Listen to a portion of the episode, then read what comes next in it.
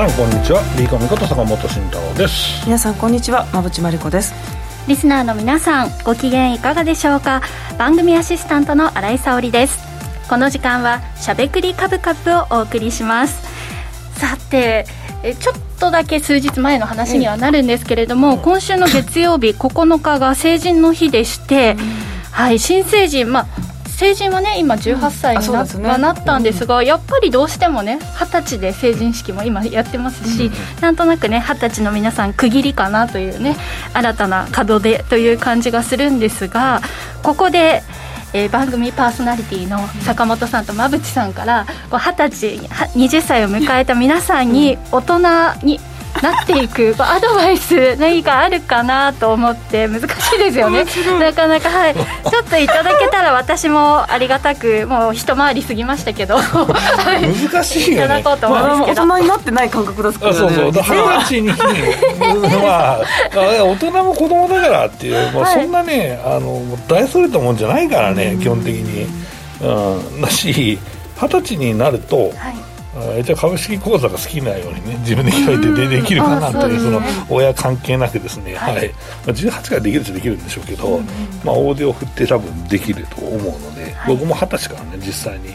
えー、買い始めましたけどね、はい、当時二十歳から買い始めたってめちゃくちゃ早いですよね。うんまあ、でも私は結構社会に出るのが遅かったので、はい、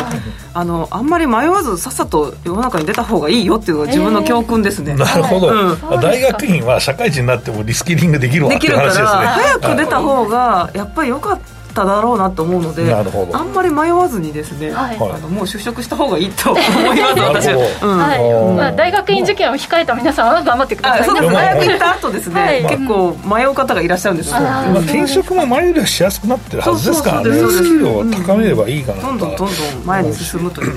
いや僕本当ないんだよねなんかだから成人式って新井さんどんな感じだったんですか？私は、あのそうですね過去最高にパンパンに太った状態ですよね、えー、そんな時あるの？そうなんですよ。写真見せて今あまり変わらない状態かもしれないですけど。意外と無双しててなんかわけわからん男にナンパされましたみたいな、そんな話かと思ったんですけど。あの小さい自治体で行ったので、うん、まあ、割とあのあ久しぶり久しぶりみたいな感じで友達と会ってあのそうそう私当時えー、住所があったのが、はい、昔住んでいた東北だったので3月に成人式がありましてそうなんです、雪がすごいからなんそうなんですよ。雪がすごすぎてただ、えー、隣の市はそれでも1月にやっていたりするんですけど自治体ごとに判断をっていう感じで私はまあ少し残雪ある中でという感じの、はい、成人式でした、はい、前撮り後撮りなどね、写真もたくさん撮って、私行ってないんですよ。浪人してたので、えー、そうだから成人式はね思い出がゼロですね。そうですか。そういった意味を込めて早くね、こだわらずに社会に出るということがめちゃめちゃ大事なんです僕は福岡市だったんで、まあなんか超低下成人式が福岡ドームで行われるみたいな感じでしたね。だからまあ東京でしたんで久しぶり久しぶり。でもあれ荒れるんじゃないですかそういう、うん、それそれそれそれは北九州市の話。だごめんごめん髪の色何色それ飛行機金ではあるけど、あの有名なのは北九州市で、あのそうそうそうね、あのあれ車のさ屋根をさのこぎりで切ってさ オープンにしたんでウェーブがやってるあのすごい格好したやつそんなイメージですけど。僕は福岡市だったら意外と落ち着いていて、うん久しぶり久しぶりで元からのやって気まずいみたいなそんな感じでした。そういうのもね いろいろねあのその年齢だからこその楽しさねね、ありますよね。ということで、まあ、大人も意外と子供のままだよっていうそう、はい、もう全然子供だからね、はいまあ、地続きのね二十歳と21歳、はい、そして1年経っていきなりさ立派な人になるわけではないからね、これはね、いやでも本当にあのこの間ね12月3あ12月の末で相場が終わって、1月明けてって本当に馬淵さん動画でおっしゃってましたけど地続き、ね、切れ ないんだよ全然。そう そういうのがねあの成人式のあ、ね、頃でもね、まあ、人生でもあるということで、はい、これから先の人生ねぜひあのやりたいことを存分にやって楽しんでいただければと思います。そしてねこのラジオでお勉強をしっかりして、はい、投資生活も楽しんでいっていただければと思いますさてこの番組あそうですね。おめでとうございます。忘れてましたね。はい。成人を迎えられた皆さんそして親御さんご家族の皆さんもおめでとうございます。さてこの番組はラジオでの放送に加えて YouTube ライブでも同時配信をしています。ラジオ日経のしゃべくりカブカブの番組サイトからご覧いただけますのでぜひアクセスしてみてください。また坂本さんや馬淵さんへのご質問やメッセージなど皆さんからの YouTube へのコメントもお待ちしていますしゃべくりカブカブ。番組 YouTube チャンネルへの登録も合わせてよろしくお願いします。それでは番組を進めていきましょう。この番組は岡三証券の提供ファンディーノの制作協力でお送りします。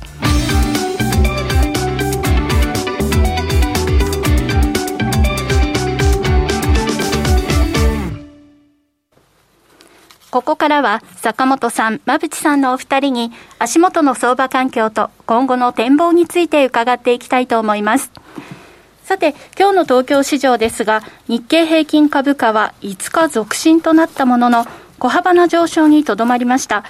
アメリカの長期金利低下を受けて、寄り付きこそリスク先行の試合で始まったものの、ドル円相場で円高が進行したことに加え、一部報道で次回の日銀金融政策決定会合で、前回に続いて政策修正の動きが出るのではないかとの警戒感が高まり、投資家心理を冷やしました。さて、今日ね CPI もありますし、うん、どうなっていくのか、まあ、現状の、ね、はい、振り返りも含めて、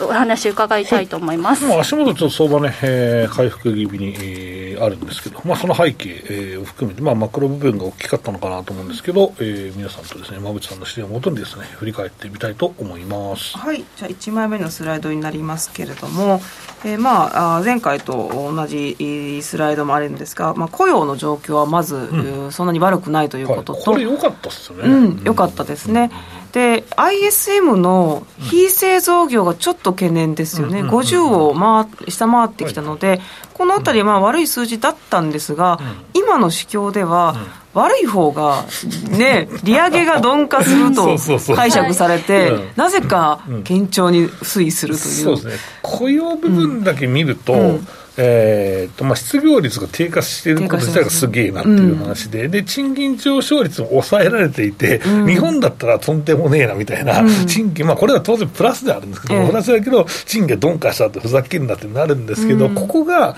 えー、利上げのですね、まあ、一つの、えーまあ、ポイントというかね、えー、チェックポイントになってたので、ここで意外と、まあ、勝負あったかなというか、まあ、ね。うん、なので、えっと、ISM の非製造業は、まあ、こじつけにいったのかなっていう気は、ね、まあ、しますけどね。確かにね、はい、雇用の方の情報を優先して、うん、ISM 非製造業はこじつけと、はい。はい、で、この流れの中で今日の夜がね、どうなるのかっていうので。みんな楽観モードすぎるよね、これね。めちゃくちゃ楽観で、ちょっとびっくりしてるんですけど。まあ、でも今まで売られすぎたかなっていうのもあったけど、全体ね。でもまあ、意外と、この雇用からこう流れてくる、この経済指標のこの流れからすると、はい、まあ、あと,、えーとまあえー、資源価格もそうだし、まあ、意外とこれって、うん、物価の低下って期待できるし、まあ、でも6%台になったらさすがにね、利上げ、そんなに思いっきりやんなくてもいいんじゃないかみたいになっちゃうけど、本当にこれってさ、なんか前回、前回で比較してもしょうがないんだけど、前年度比だから、はい、だからそこがちゃんと落ちるのっていうのはありますよね、今回予想が6.5なので、うん、これを上回るかもしれない、うん、6.5って結構結構なんか久しぶりだよね、うん、でこのぐらいだったらなんとかなるんじゃねえみたいな賃金抑えられてるし、ね、だから外堀はきれいに埋まってる感じがするんだけど、いやでもこれは意外とねこのままいくと株式市場にはかなりプラスだし、まあ巷ではゴルディロックス相場だねみたいな話が、はい、されてて、ま、うん。あの居心地がいいようなね まあ相場になっていますから。うん。そうですね、ちょっと今夜まで皆さん様子見という方も多そうですよね。で続いての資料ですけれども、はい、これはあの今お伝えした、まあ、あの非製造業 ISM のが50を回下回った時がいつかっていうのを持ってきて、うん、まあ多分これをもう一度再注視する時も来ると思うんですよ、うん、何か株が下落した時に、はい、やっぱりこの50下回ってるから景気後退だよみたいなロジックが出てこかねない聞かねないなっていうふうに思ったので一応これ持ってきました。はいはいなので、えーとえー、非製造業なんでサービス業が50を下回った時期っていうのは、リーマンショックとコロナショックで今回久しぶりにあの下回っているので、またね何か株が下落した時にはこれを持ってくる人もいそうだな。確かに確かにこれ久しぶりの水準で、うん、まあ、意外と非成長が高いのが当たり前だったんだけど、ね、うんやっぱりこの12月ぐらい、まあ、12月のこれも数字だと思うんですけど、はい、12月の頃って意外ともうどうしようもないよねみたいな、賃金クソ高いしさ、みたいな、うん、いう状況で、あとはクリスマス商戦も思ったより良くなかったねっていう話、うん、でね、まあ、その部分が、この50割れっていう数につながって、まね、まあ、モメンタムだからね、これはね。そうですね、はい、アンケートですからね、現場の方のどうですか、はい、っていうアンケート。まあ、いろんな方に聞いたアンケート、取材、え系の、ね、人に聞いたアンケートなんですけど、うん、まあ、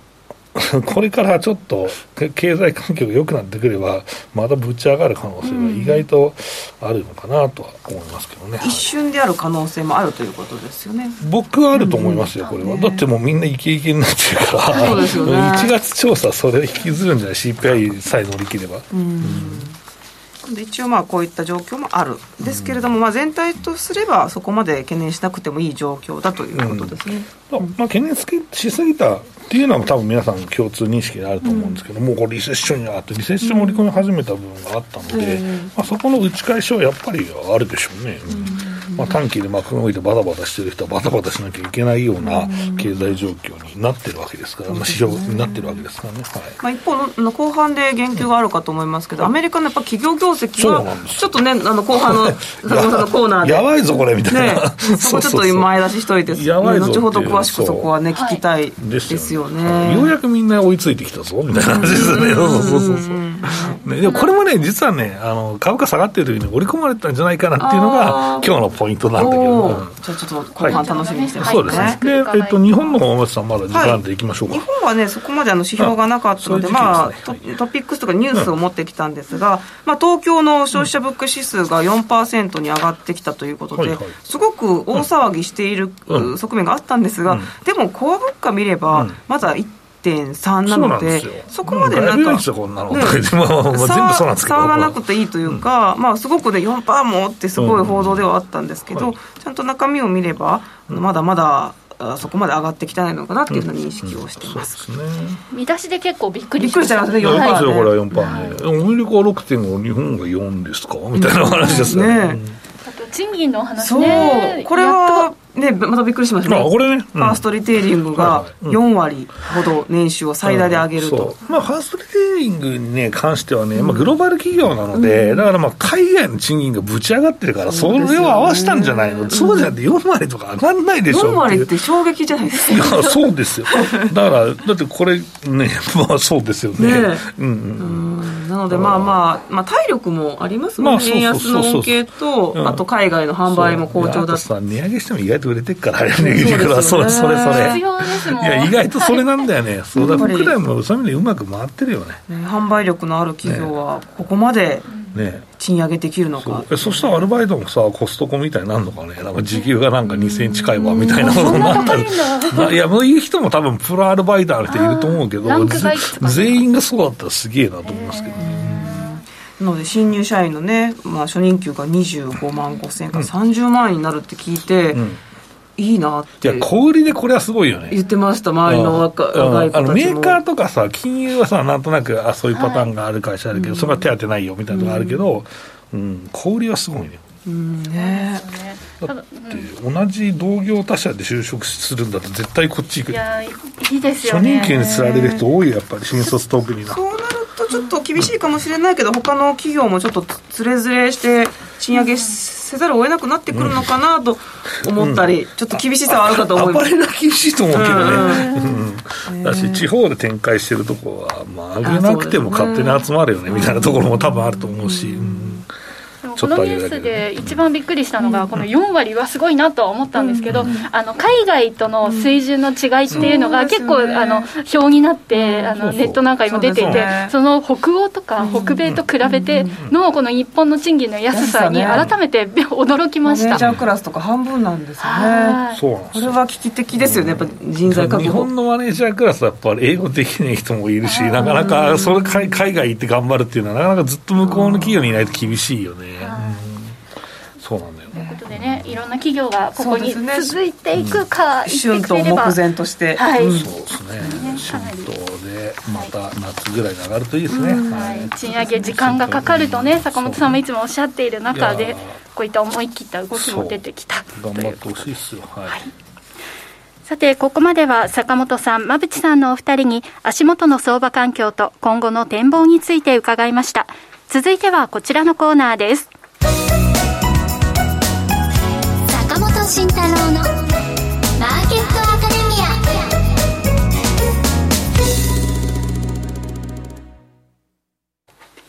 このコーナーでは投資をグッと有利に株価指数 CFD の活用などを含めて投資のポイントについて坂本さんに教えていただきます。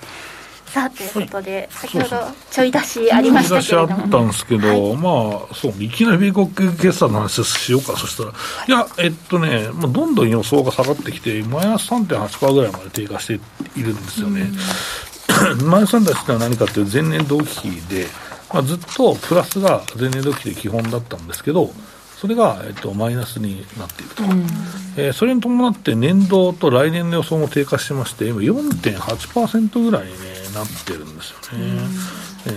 ー、っと、うん、これですね、さえー、っと僕の8ページですね、はい。うん、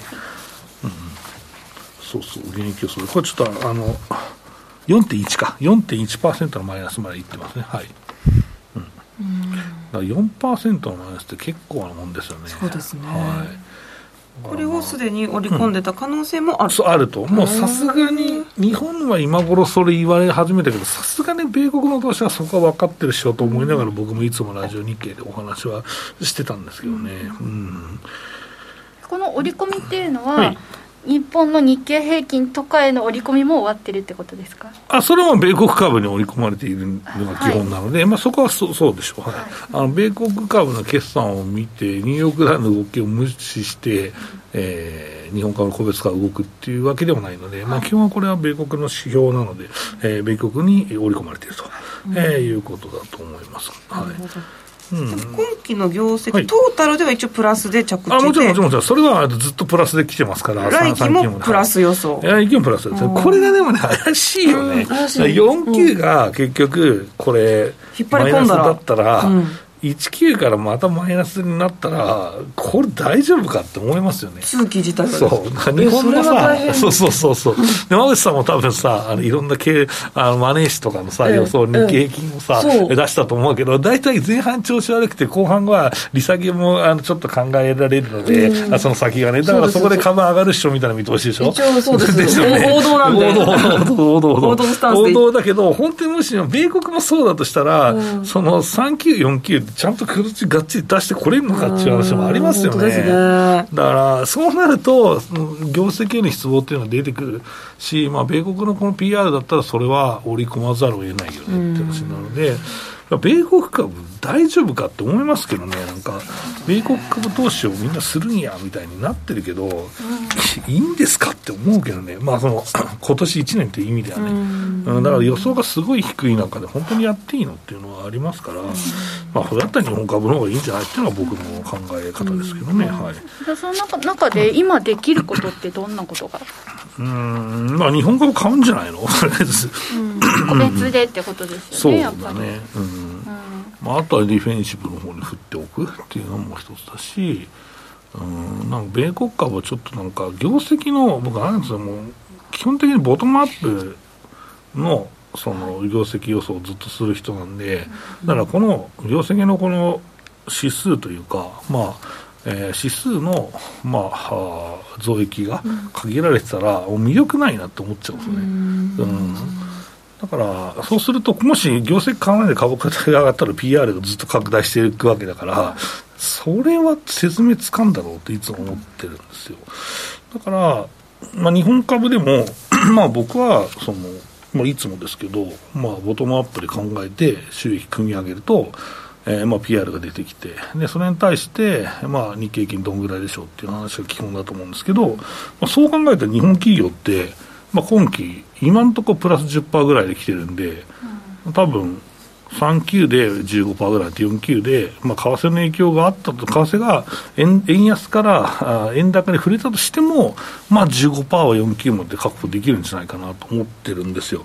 でそう考えたら、まあ、みんなのコンセンサスがもともとそのぐらいだったと思うから、そうすると、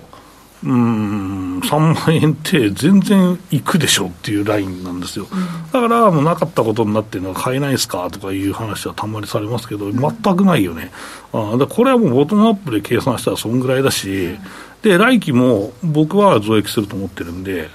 だから、なんか、愛機現役でしょと思ってる人って、そのマクロとかに、その右往左往して、なんか、俺やべえんじゃねえかとか、利利上げが続いたら危ねえぞとか、実体計算に影響が出るぞとか、で、ほら、円安から円高になったからもう儲かんないでしょうとかいう人いるんだけど、いや、130円だったら、多分意外とちょうど増益がきれいにできる状況だと思ってるし、あの、悪い円 円安ってあったじゃないですかっていう話で、だったら130円だったら悪い円安良い円安ぐらいなんじゃないですかっていうし、だからそのマクロごとにその日経平均のレンジをその考えてる人って、なんか逆にバタバタしちゃうよね。だから僕は別に、まあ、その3万円から今かなり乖離してる状況だけど、いや、行かないとおかしいでしょと思ってるもん。うん、だから、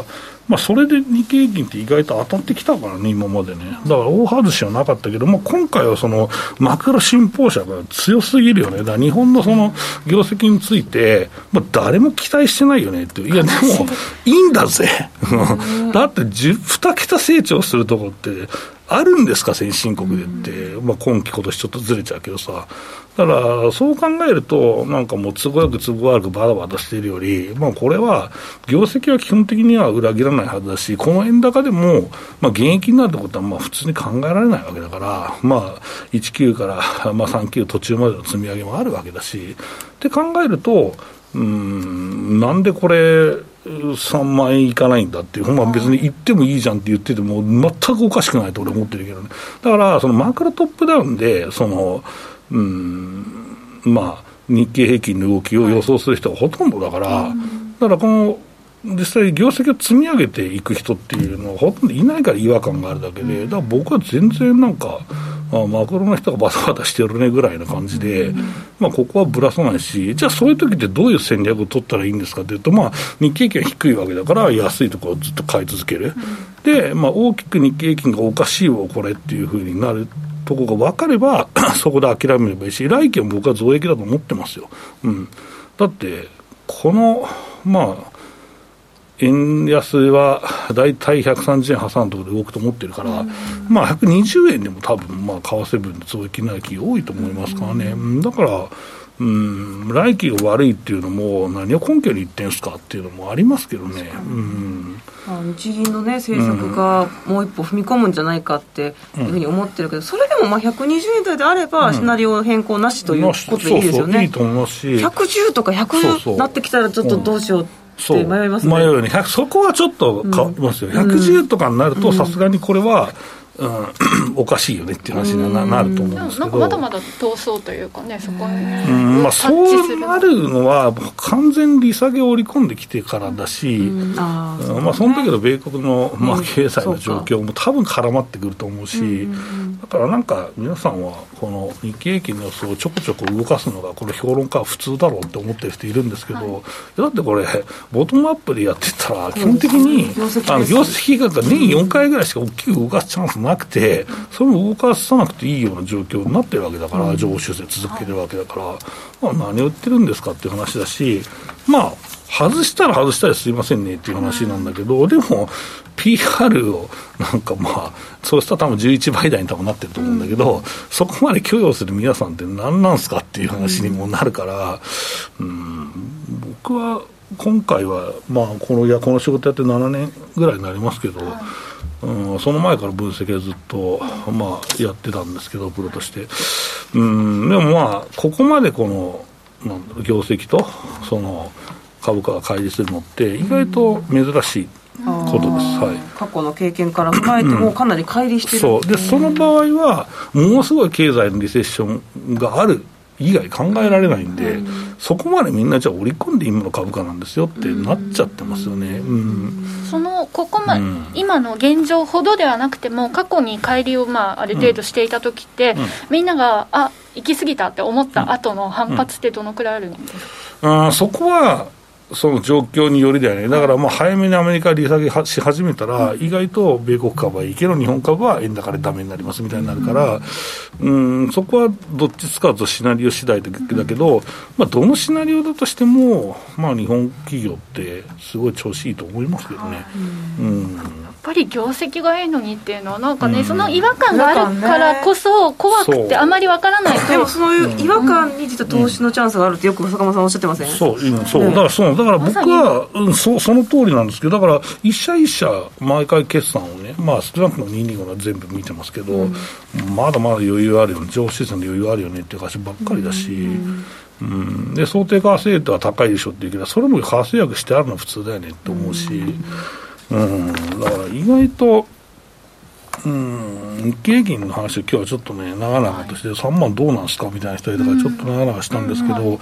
うん、まあでもこういう分析があってもいいと僕は思いますけど、なんでこれ、ボトムアップで分析していけないんですかっていうのはあるし、まあ確かに、こういうラジオとかに出ると、毎週出るわけだから、その変化を話すのが仕事なわけじゃないですか、だからマクロでこういうことがあるじゃこうです、目目標変えます、見通し変えますって、次の週上がったら、いや、やっぱりこうでしたねってダサいやん、とりあえず。そうなんですよ。だから、うん、僕はボトムアップの方がいいなって思うんだけどね。です私だから去年やっぱ1年間ずっとシナリオは3つ作って変えずに、だから坂本さんスタンスでうん一貫してそれでお伝えするっていうのをやってたので、確かにその方がいいですよね、そうですまあ、外すのが一番ダセいだろうって人いるかもしれないけど、まあ、それはね、すいませんねっていう話だし、まあ、そこの背景みたいな話をずっと話してるんで、そうですよね。うんこの帰りがなんでこうなったかって、やっぱりこの悪い円安論と、円安だったら儲かるやろうっていう人がぐちゃぐちゃになってて、この円安の評価がしっかり企業業績、日本株できてないからだと思うんですね。だからこれがクリアになれば、まあ、その新井さんが言った歪みが治ってくると思ってるのよ。うん、だから、そういう意味ではちょっとね、まあ、外してはいる状況で現状ありますけど、でも先週より戻しました、まあ、だから僕は2万6500円で買えようって言ってたんで、だからまあ、うん、ここに戻ってきたから、まあ、この辺だったら別に買ってもいいんじゃない？ですか。そこのだから、うん、そうだね。だからもうずっと買えようは本当は正しいんだけど、それだったらなんか壊れたなんとかみたいになっちゃうじゃないですか。だからまあ、僕は2万6500円の買いでっていう話をここはしてるので、まあいいんじゃない？ここは買っても。であえて2万5500円とかいかないでっていうような感じでありましたね。はい。これコメントでもやはりまあこうなってくる、先ほどの米国のじゃあちょっとマイナスになるかもみたいなね、お話とでも日本は業績がいいのに乖離してるっていう話となると、ペアトレのチャンスかっていう先週もね、そういうお話あうん、りましたそうがなんだけど、米国、どうだろうね、ここは。はい。で、今日ちょっともうじコーナーちょっと僕はじっくり話してると時間なくなっちゃったんで、YouTube タイムでちょっと新井君の状況聞こうかなと思ってるんだけど、はい。その時にちょっとね、えーペアトレの話もね、しようかなと思います。はい。はい。以上坂本慎太郎のマーケットアカデミアでした。今投資家に人気の金融商品クリック株365をご存知ですか？クリック株365は日経225やニューヨークダウといった世界の代表的な株価指数をほぼ24時間日本の祝日でも取引できる注目の金融商品です。さらに現物の株式と同じように配当が受け取れることも人気の理由の一つです。人気のナスダック100も新登場。ますます盛り上がるクリック株365を岡さんオンラインで始めてみませんか？岡さんオンラインでは新たにクリック株365講座を開設されたお客様を対象に最大5万円のキャッシュバックを実施中です。詳細は番組ウェブサイトのバナーから。クリック株365なら岡さんオンライン。当社が取り扱う商品等には価格変動等により元本損失、元本超過損が生じる恐れがあります。投資にあたっては契約締結前交付書面等を必ずお読みください。金融商品取引業者関東財務局長金賞第53号岡三証券株式会社。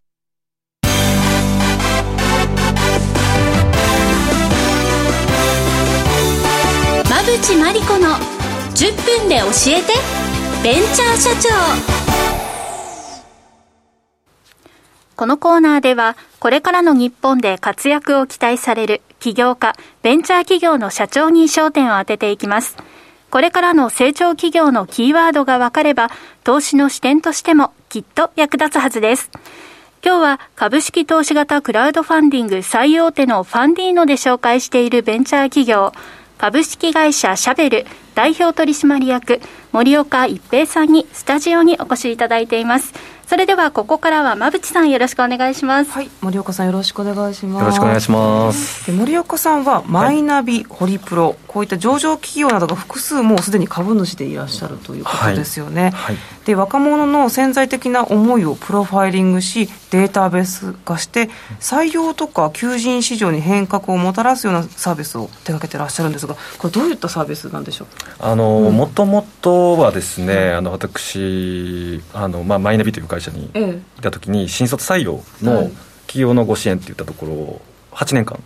やらさせていただいてまして、はいうん、で、まあ、独立後もですねそのマイナビさんの、まあ、出資もいただいているので、まあ、新卒採用のご支援を引き続きやっていたんですが、うん、まだ独立したからには、うん、まあ、同じことをやっててもしょうがないというところで、まあ、彼らの、まあ、才能とかなりたいっていうこういう夢を応援をこう寄り添ってやっていけるような会社になまず目指そうというところでスタートしたんですね。はい、でただあのまず想像以上に若い方々ってなりたい夢ってないんです確かに難しいですよね、うん、これが一番僕大問題だなってすごい感じて、うん、でここをどうどうにか解決してあげれたらいいなと、うん、でまあ遡ることをまあ、うちに来ていただいている、まあ、新卒の大学生の方々にヒアリングを重ねたんですよね、でまあそのまあ、シンプルに言うと、いつまでなりたい夢があったかっていったところだったんですけど、まあ、子供の頃にあの、まあ、あの小学校の時の作文とかでなりたい夢とかって皆さんも書かれたと思うんですけど、はい、はい、この時はみんなあるんですよね。あった。ありますよね。ありました。私はえっ、とキャビンアテンダントさんがアナウンサーさんに。慣れてるじゃん。すごい夢なりたかったです。でもそれも高校生までで大学に入ってなんか忘れちゃって、そこなんです。はい。で気づいたらホリプロに入ってましたあそうそうそうなんですよ。終わりって感じですけど。今あのおっしゃられた通りで結局レールに日本って乗って一括採用に乗ってで大学に入学すると就職をしないといけないっていうこの変わらないずっと変わらないこの文化、はい、でそこをご支援し続けた僕が、うん、なんか逆を言うのもなんなんですけど、うん、やりたいことをやってもらった方が今後の日本のためになるんじゃないかと、うん、でその時にあの思いついたのがこの「しゃべるで」で、まあ、じゃあどういった解決をしていくかといったところにより出すとですね、あのなりたいなと思ったその夢をその人になってる人に直接聞ける。ああなるほどでこれを学校教育にも落としていきたい、うん、で、まあ、あの実際あの公立高校とかでもあ中学校とかでも、うん、あの導入いただいてたりするところも当然今あるんですけれども、まあ、そこからあの変えていけたら少しはなんかやりたいこところことをつける人たちっていうのが増えるんじゃないかなと、特にあの地方の人たちって例えばそのアナウンサーになりたいって今おっしゃってましたけど、アナウンサーいないじゃないですか。そうですね。で母親に、まあね、両親一番近い両親とかに相談したところ両親もわからない、うん、でも今ってやっぱりそういう親御さんがわからない職業ってやっぱ増えてき,、えー、てますよね、おっしゃると でそれを知らないまま否定をする、うん、で学校の先生に行っても学校の先生もわからないから否定をする、うん、まあ、これはなんか才能を潰すことになりかねないのではないかなと。もったいないですね。情報がないからというだけで諦めないといけない、あともう今特にその小学生とか作文を発表するのって、半数以上が、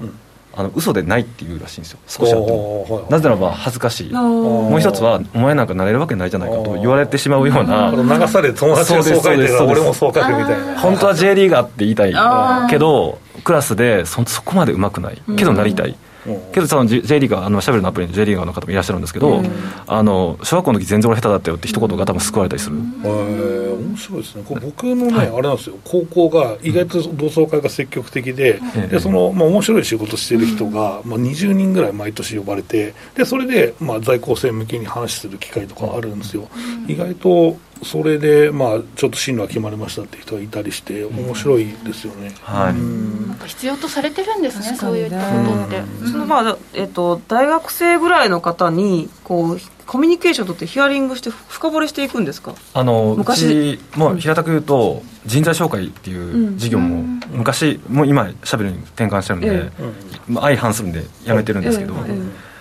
まあ来るんですよね、でどういうとこ行きたいのってやっぱ聞くじゃないですか、いやもう受かるとこだったらどこでもいいですっていうスタンスなんですよ。分からなくもないそれは、厳しい世の中だからな。で自分今まで体育会系でこのこれしかしてきたことないので、うん。なんかあのとにかく就職しないといけないんで、うん、助けてもらえませんかみたいな、うん、はい、そういう人にどういうコミュニケーションを取るんですか？あの当然人材紹介業やってますので、うん、そこがもうマネタイズチャンスじゃないですか、そうするとその子に愛そうというよりかはその企業が人を欲してるところにご紹介をして僕らはマネタイズをいただく、でこれを繰り返してると、僕らってその本当会社って、その社会のためになるべきことをやるべきじゃないですか、社会貢献もそうですし、あの三歩よしって言ったところに対して僕ら本当にこう、まあ、サービスを利用していただいている学生さんと企業さんで僕らがいたとして、誰が一番こう喜んでるんだろう誰のためになってるんだろうって考えた時に、そこの手前もっと手前から変えていかないといけないんじゃないかっていったところでスタートさせていただいたっていうのがこの現状のしゃべるなるほど。これってサービス的には具体的にはまあどういったことが利用できるというかどういうサービスが使えるんですか、えっとまあ、自分がこうなりたいなと思った時に、うん、まあ、聞ける人がいない、うん、相談相手がいないっていう時に、うん、この人だというふうに選んで、まあ、そこでオンライン上であの打ち打ち合わせすることができるっていう仕組みなんです。こうなりたいって思うのは素直に言えるような環境がまずあるってことですね。そうです。恥ずかしいとか思わずにアナウンサーになりたいって言えるような、まあ、コミュニケーションがあって、じゃあここに相談してみたらどうかっていう。そうですね。なるほどなるほど。例えばどういう人たちが相談相手としているんですか？あのもう500職種いるんで。500職種、えー、あげられないなそうなんです。あの もう普通の営業っていう人たちもいますし、えー、当然アナウンサーさんもいらっしゃいますし、あの珍しいところで言うとあのそうですね。樹木医さんとか。樹木医あの木の木のお医者さん。誰も多分なり方がわからない。確かに、はい、弟子とか。そう大学で勉強するんですかとかいろいろあるんじゃない。かんないですよね、はい、あとはお、ま、世の中にはそこまでなり方オープンになっていない落語家さんとか。お弟子の話とかが始まるわけですね、はいなんかそういったあのニッチな職種から、うん、あの僕は職種をこう調べ始めたら、うん、どれだけ数あるんだろうって調べたんですけど1万職種以上あるみたいで、そうなんですでどれもやっぱりな、ね、必要な職種で、あのそこになりたいあの少子高齢化ですから、あのなりたいと思ってる人になってもらいたいじゃないですか。そう、ね,、そういったことが、まあ、叶えることができるサービスを作りたいなと思って。まあ、構想から、まあ、実装、はい、まあ、リリースまで至ってるんですけど。これあのまあ、利用する側、まあ、学生さんとか子どもさんとかは、なんか使うといいなっていうのは分かったんですけど、こう協力するというか利用する、まあ、企業サイドそちらにはメリットっていうのはあるんですか、はいはい、あのそうなんです、えーと、今回あのファンディーノさんを通じて、あの投資をいただいて、まあ、いただいたんですけど、ここは次の展開なんですよ実は。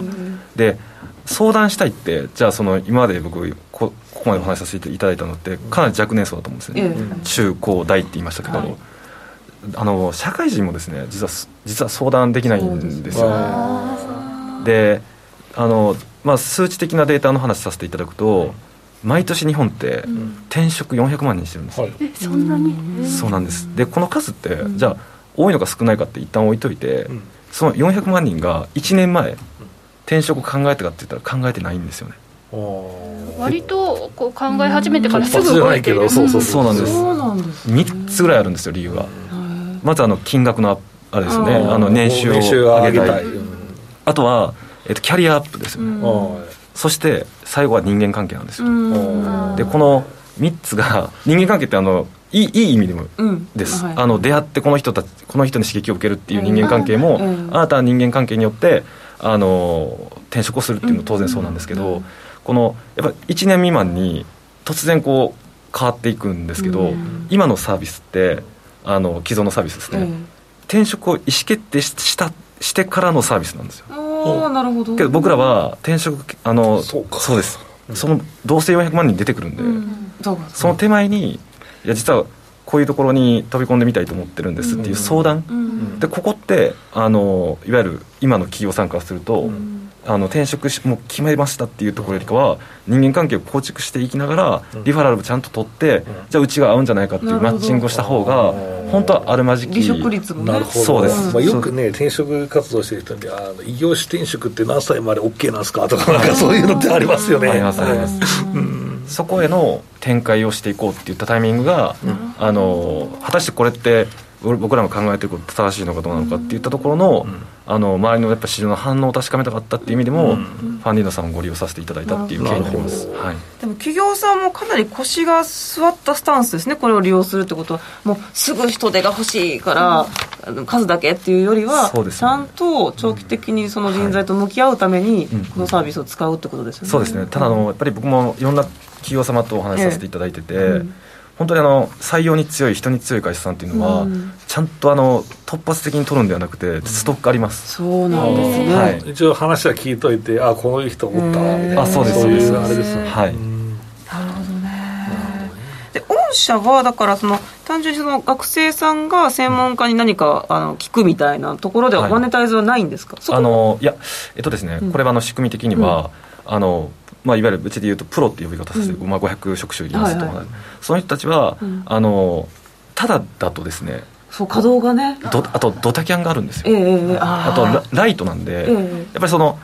本を買いに行く時って本にやっぱお金払ってるじゃないですか、えー、ちゃんと知ろうと思って、うんそれと一緒で。あなるほど。生きた本なんですよね、うんうん、確かに、はい、確かに。やっぱりそこはあのちゃんとこう今まで知らなかった人た、うん、人が、まあ、あの教えてくださいっていう水下さん、勉強量ですね。そうですね、うん、そこのマッチングとあと人材紹介そうですが御社のまあ主軸のマネタイズポイントです、ね、プロもプロとして教えてくれるというね、スタンスができますもんね、はい、では今後の展開はどんなことをイメージされてますか？まさにあの先ほど申し上げた、あの転職へのこの相談、ええはい、もやもやしている段階での相談からのあのまあ、今プロっていろんな職種いましたけど、うん、キャリアコンサルタントさんっていうのが今日本も増やしたいっていう国策に動いてまして、そその方々にも協力をいただきながら、あのまあ、転職の後押しとは言いませんが、そのもやもやを取っていく後押しをしてお手伝いさせていただきつつ、あとは既存クライアントを含めあの採用したいって会社さんのあの合意を集めていくっていったところで。はいいやこれで利用される方もいらっしゃるかもしれないですねこの視聴者の中にね、うん、リスナーの方に、いやもう本当によろしくお願いします、ね、転職前に相談できるところがあるのいいよね。ネット検索だけでは分からなかったりするもんね、うん、っていうコメントも入ってますね。ありがとうございます、はい、しゃべるアプリ正式版の開発を今進められているということで。はい、あの今ベータ版という形であの専門的なプロの方々にお願いしてるんですけど、ここから 2B に向けたあのもやもやの相談をあの転職サービスといったところにつなげていきたいなと、はい、楽しみですね、はい、より利用がね進むと思いますので、はい、皆さん周りの方にもね教えてあげるといいかもしれないですね。すねということで森岡さん、はい、素敵なお話ありがとうございました。ここまでは馬淵真理子の10分で教えてベンチャー社長でした。次回もお楽しみに。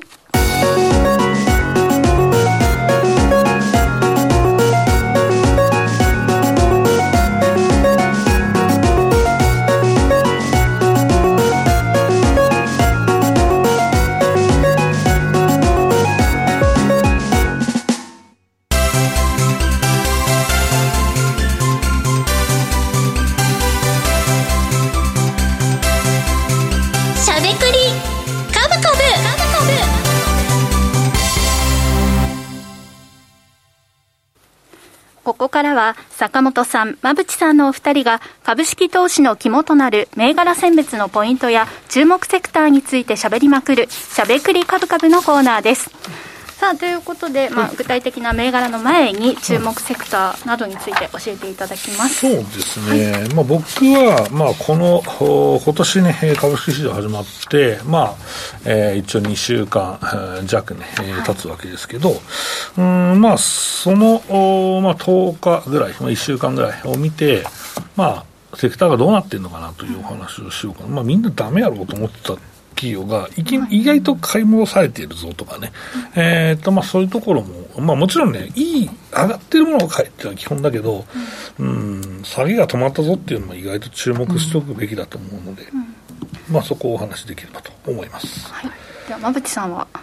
私もそうですね。年末から非常に好調で年明けてもまあ好調な銘柄をちょっとピックアップしてきました、はい、この地合いがちょっと悪い中でも堅調であるという企業に注目してみました、こんな時でも好調なところはやっぱりあるんですもんね、やっぱり業績次第ってところあるかなというふうに思ってます、はい、やっぱり1にも2にも業績ということではい、まあ、気になる坂本さんと馬淵さんお二人の注目銘柄はこの後の YouTube 限定配信で解説いただきたいと思いますそして YouTube 限定配信のお時間では先ほどの、まあ、ペアトレ今入り時なのかというコメントに対しての坂本さんからの、まあ、現時点でのまあ、見通しといいますか、えー、解説、お話、ペアトレのね、お話の続きなども伺いたいと思います。新井君のポジション。今。新井君の今。みんな気になってる、はい、そうですね。まあ、えーまあ、ちょっと言っておきますと、うん、あのポジションはまだ持ってます。言いたくてしょうがない言いたくてしょうがない。そうちょっと戻してきたからほっとしましたよ。そうなんです、まあ、ただちょっと今日もいろいろややらかしておりますので、そのあたりもはいもうね戒めとしてね皆さんにお聞きいただきたいと思います。この後の YouTube 限定配信のお時間も引き続きお楽しみください。以上しゃべくりカブカブでした時刻は午後5時16分を回っています。し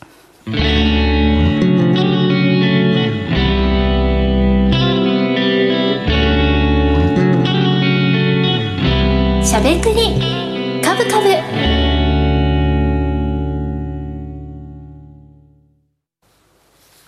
この番組は岡三証券の提供ファンディーノの制作協力でお送りしました。